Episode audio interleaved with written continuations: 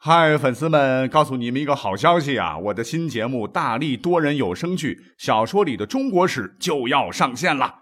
想要了解新节目或者跟我互动聊天，赶快来加入 VIP 粉丝群，入群二维码就在本期节目的声音简介中。你也可以添加我的小号，拼音大历史加六零六 D A L I S H I 六零六，然后拉您入群，我在那儿等你。管他正史野史。这里只有大历史，大力讲的历史正在播出。欢迎收听本期节目。我们之前呢做过呃两期吧，古代的这个职业的节目哈，有一期是古代的神秘职业，大家好像还蛮喜欢听的。那么今天呢，我们就来补充再做一期啊。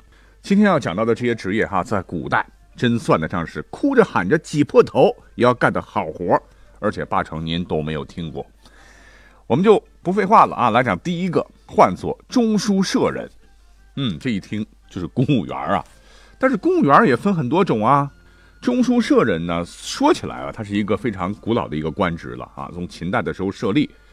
可等到了明代的时候啊，中书舍人的这个品级就相当相当低了，为从七品，所在的部门呢啊，也是明朝所有的中央机关里边的一个屁大一丁点儿的一个小部门啊。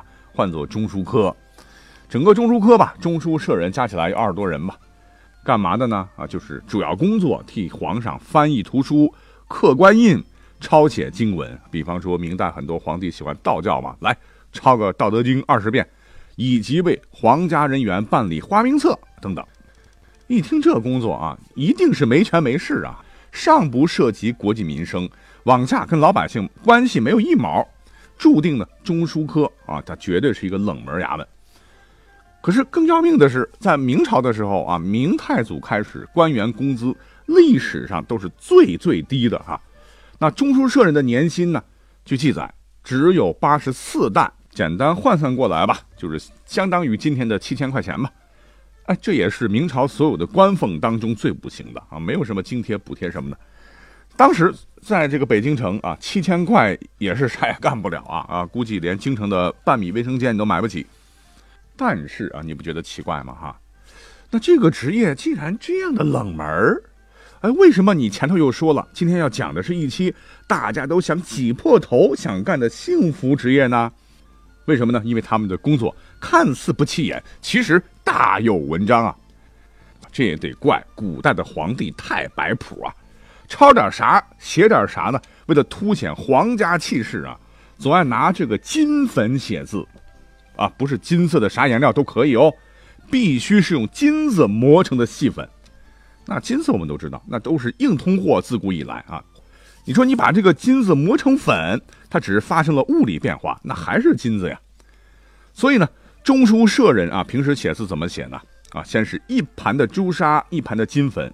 调好之后呢，哎，中书舍人就开始拿笔蘸着开始写字了。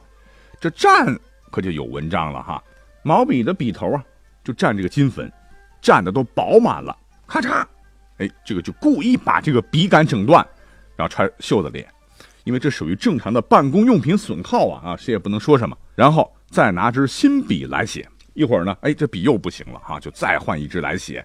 那写一篇小文章至少要换十几次笔。就如此这般的神不知鬼不觉的哈，就把这个金子带回家了。到家里以后呢，把这个笔头蘸到清水里面哈，把上面的附着的这个金粉啊，全都给它整下来。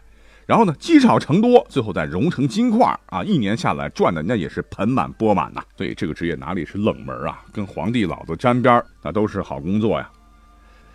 那我们再讲一个吧，就是还有一个职业，现在肯定也没有了哈，是古代专有的。那这个职业。相当奇怪，怎么个奇怪法呢？就是工作的时候一定要男的啊，而且到单位呢绝对不准穿自个儿衣服，内裤也不行啊，先脱光裸奔，干嘛呢？当然不是搞行为艺术了哈，因为他们这个工作呀，就是要负责给银库搬运银子。那古代我们都知道银子使用的多呀，哈，银子重啊，你必须搬来搬去啊，就得靠这帮人来干。那这个职业呢，正规说法应该叫库丁。啊，我们就以清代为例，说说里面的道道哈。如果说是您在吃饭的时候，建议就不要听了哈。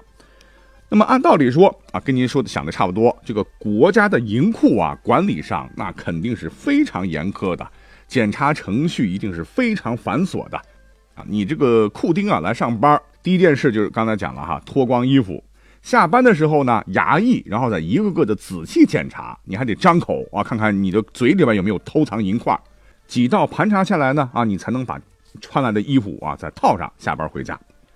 可是就是这些库丁啊，众目睽睽之下，光溜溜进来，光溜溜出去，一年少说竟能挣几十万。肯定不是工资，那才多点啊！